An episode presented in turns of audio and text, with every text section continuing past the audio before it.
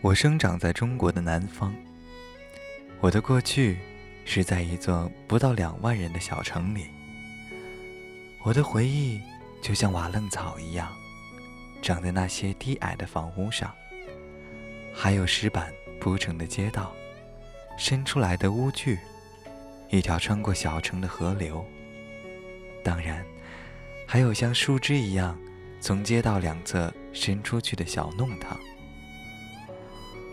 当我走在弄堂里，那些低矮的房屋就会显得高大了很多，因为弄堂实在是太狭窄了。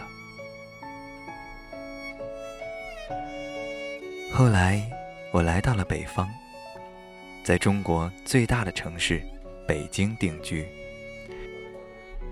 我最初来到北京的时候，北京到处都在盖高楼，到处都在修路。北京就像是一个巨大的工地，建筑工人的喊叫声、机器的轰鸣声，昼夜不绝。我年幼时读过这样的句子：“秋天，我漫步在北京的街头。”这句子让我激动，因为我不知道在秋天的时候，漫步在北京的街头会是什么样的感觉。当我最初来到北京时，恰好也是秋天。我漫步在北京的街头，看到宽阔的街道、高层的楼房、川流不息的人群和车辆。我心想，这就是漫步在北京的街头啊！应该说，我喜欢北京。就算作为工地的北京，也让我喜欢。嘈杂使北京显得生机勃勃。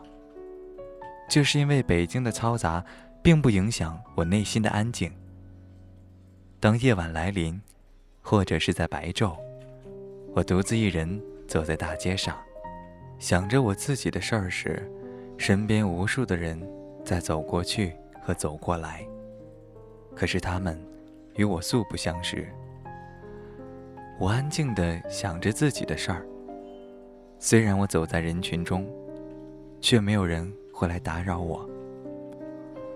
我觉得自己是走在别人的城市里。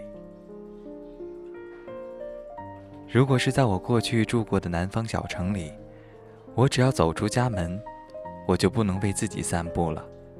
我会不停的遇上熟悉的人，我只能打断自己正想着的事儿，与他们说几句没有意义的话。北京对我来说，是一座属于别人的城市，因为在这里没有我的童年，没有我对过去的回忆，没有错综复杂的亲友关系，没有最为熟悉的乡音。当我在这座城市里一开口说话，就会有人对我说：“听口音，你不是北京人。”我不是北京人。但我居住在北京，我与这座城市若即若离。我想看到它的时候，就打开窗户，或者走上街头；我不想看到他的时候，我就闭门不出。